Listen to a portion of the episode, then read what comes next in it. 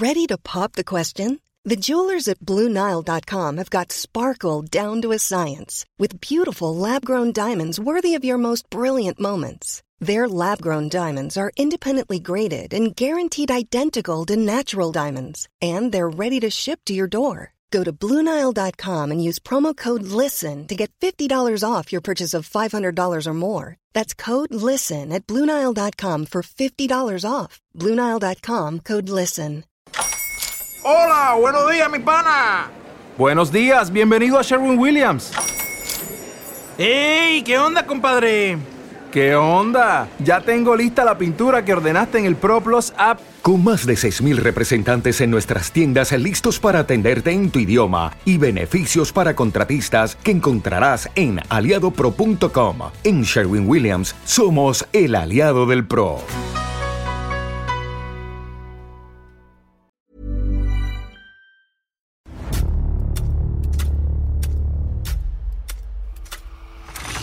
La nota roja en la prensa. Acontecimientos que conmocionaron a la sociedad. Esto es Archivos Secretos de la Policía.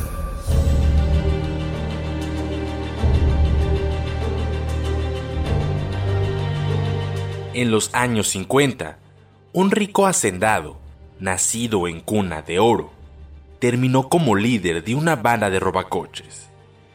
Esta es la historia del ladrón millonario.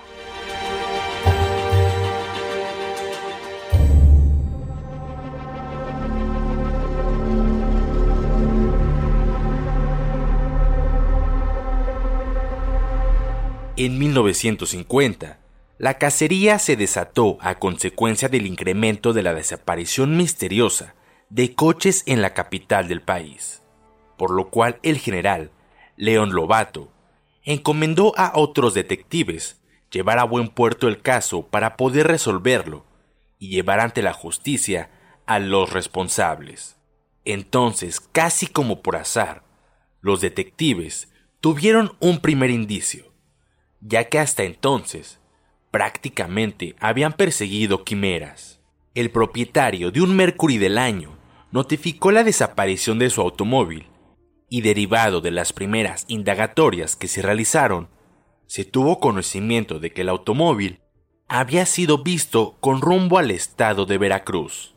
Sin demora, el capitán Mendoza se dirigió hacia allá, luego del indicio que se antojaba como la punta de la madeja que resolvería el caso, aunque antes tuvo que visitar varias ciudades. El coronel Silvestre Fernández y el detective Jorge Obregón dijeron que en el garage Riaño de Gutiérrez Zamora, en Veracruz, había varios motores de automóvil, remarcados por el cirujano dentista Jorge Flores Alatorre, quien dejó su profesión para transformarse en un vulgar delincuente. Tras seguir la pista y dar con la ubicación del taller, se encontró con un grupo de ojalateros que trabajaban con premura en el Mercury, el cual estaban por repintar de color marrón sobre el verde metálico de fábrica. Esto lo pudieron observar los agentes antes de intervenir. Se apreciaba que los ojalateros batallaban a marchas forzadas para cambiar la fisonomía del vehículo con la finalidad de vender gato por liebre, y que las autoridades no se percataran del ilícito.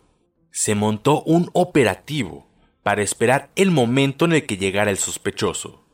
Sin embargo, el capitán Mendoza previamente había interrogado a los ojalateros y había acordado con ellos que le hicieran una señal en cuanto se apareciera el supuesto dueño.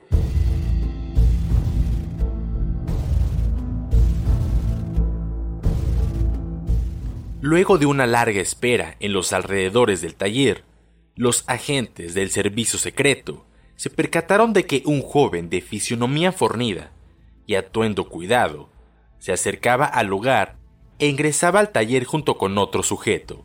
En ese preciso momento, los trabajadores hicieron una seña a los agentes, de la cual no se percataron, pues quizá no fue lo suficientemente clara debido a los nervios por la situación en la que se veían envueltos. Los efectivos no reaccionaron, pues no tenían la indudable certeza de que el inculpado era el mismo que se alejaba. A este mismo los detectives lo miraron perderse entre las callejuelas, tras abandonar el taller. No fue otro sino que el empresario Gutiérrez Marie. El capitán Mendoza y su grupo ingresaron nuevamente al sitio donde acababa de salir el joven fornido para interrogar a los trabajadores. Estos pudieron confirmar sin duda que se trataba del supuesto dueño del vehículo, mismo que había ordenado y pagado por el trabajo realizado en el Mercury. Para ese momento, el perspicaz detective Mendoza ya tenía conocimiento acerca de la fama del acaudalado millonario, un verdadero hombre de horca y cuchillo, como solían decir en Papantla, quien lo mismo ponía un agente de policía que quitaba un presidente municipal. Finalmente, no quedaba duda que estuvieran tras la persona indicada. Momentos más tarde, cuando lo arrestaron, este no opuso resistencia y tampoco dijo nada, ni utilizó su arma calibre 45, pues comprendió en ese instante que se encontraba ante un grupo de agentes dispuestos a dar todo para lograr la justicia. Así fue que el 4 de diciembre de 1950, el empresario confesó que era el cabecilla de una banda de criminales dedicados al robo de vehículos y que hacía aproximadamente un mes había robado el coche por el que lo habían detenido.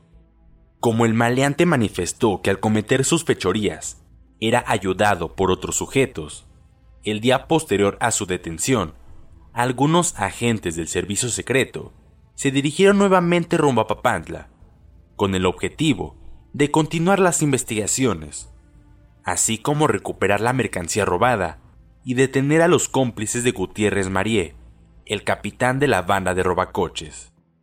Conforme el interrogatorio prosiguió, y medianamente, el implicado develaba datos precisos sobre sus operaciones, el servicio secreto reveló a la prensa que estos sujetos habían logrado apoderarse de manera ilícita de por lo menos 25 autos en la capital del país, los cuales en conjunto sumaban poco más de un millón de pesos en aquel entonces. Una vez repintados y alterados los números del motor, los vendían en Papantla, Poza Rica, Gutiérrez Zamora y Tuxpan, Veracruz, así como en Tulancingo, Hidalgo.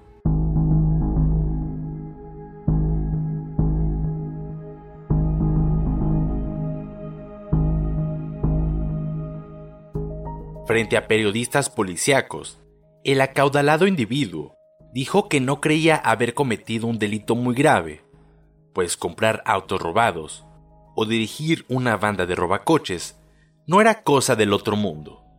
A continuación pidió a los reporteros que no hicieran demasiado escándalo, que no quería que callara la noticia, pero tampoco que lo maltrataran.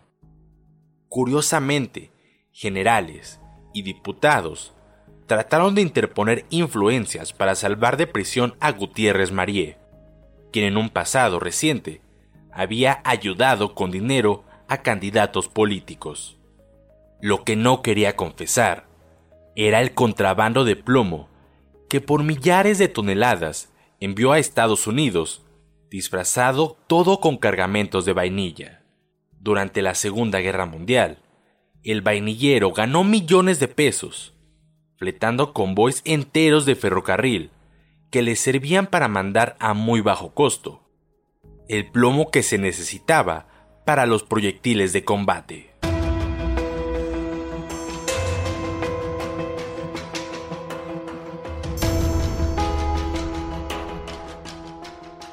A principios de 1951, fue liberado Gutiérrez Marie, pues pudieron más sus millones que cualquier intento de justicia. Lo único que se estableció con certeza en la historia del veracruzano fue que se dedicó al contrabando de plomo. Dirigió una banda de robacoches. Se calificó como presunto autor intelectual de 20 homicidios. Y al final, su libertad no fue afectada más que unos cuantos días.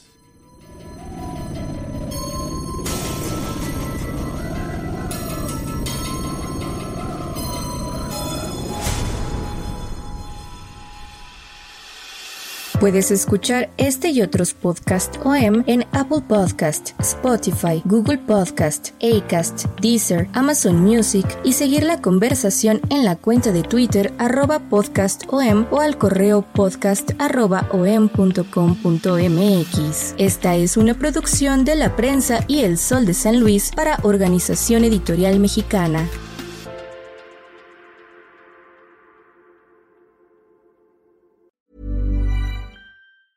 A lot can happen in the next three years. Like a chatbot may be your new best friend.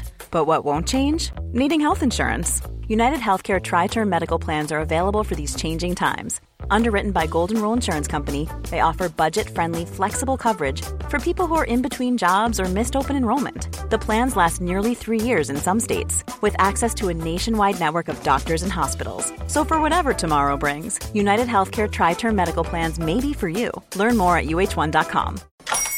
Hola, buenos días, mi pana. Buenos días, bienvenido a Sherwin Williams. ¡Ey! ¿Qué onda, compadre?